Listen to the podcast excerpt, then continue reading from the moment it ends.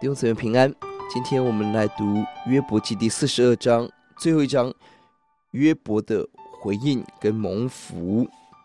三十八到四十一章是神对约伯的回应，看似没有回答他关于苦难的来源，为什么他受苦的原的问题，反倒带着他走一趟创造之旅，带着他去动物园看河马、看鳄鱼，这是很特殊的启示辅导法。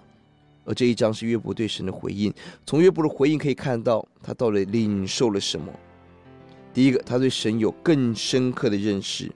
第二节说，神的大能超越一切，万事都能做，并且神的旨意不能拦阻。换言之，其实约伯的苦楚，神的大能超越一切，他一定可以一夕之间改变。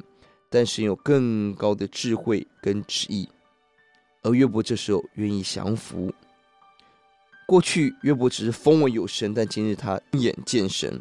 过去对神的认识，第五节是知识的、理智的，但今日经历过这些苦难，对神的认识是生命的、实际的，在眼泪中认识神的大能跟拯救，何等的奇妙！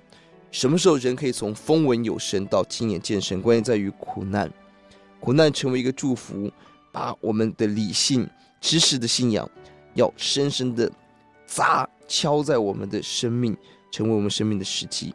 神许可我们进入苦难困难，为要把极大的恩典怜悯赐给我们。生命最大的福气是什么？地上的福都会过去，会消失。生命最大的福可以认识神，得着神。所以下面丰富其实是神与约伯、约伯与神和好，灵里头丰富的一个彰显。换言之，这过程中约伯更深的认识神。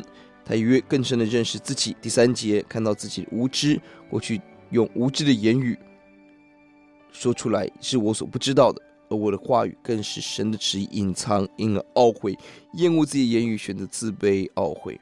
神是大能全知的神，我们更多的靠近他，得着他，我们生命得到更大的丰盛，超越的智慧。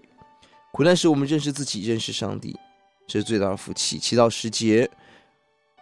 神花了四篇四章的篇幅挽回约伯，接下来上帝要得回他三个朋友，责备三个朋友论断约伯不如论断上帝不如约伯，原因在于他们坚持善恶报应神学，把莫须有的罪加在约伯的身上，被神责备。他们在爱的出发点关心，在过程中失去忍耐，妄加论断。我们在帮助别人说要注意，动机是爱，过程也必须是爱。如何挽回？神吩咐他们要献祭，约伯成为祭司来为他们祝福祷告。第十节，约伯为他们祷告的时候，约伯从苦境转回。弟兄姊妹，愿我们的生命为人祝福的时候，从苦境转回，加倍蒙福。我们祷告，主呼求你帮助我们在苦难中，不但风有你，亲眼见你为人祝福，奉主的名，阿门。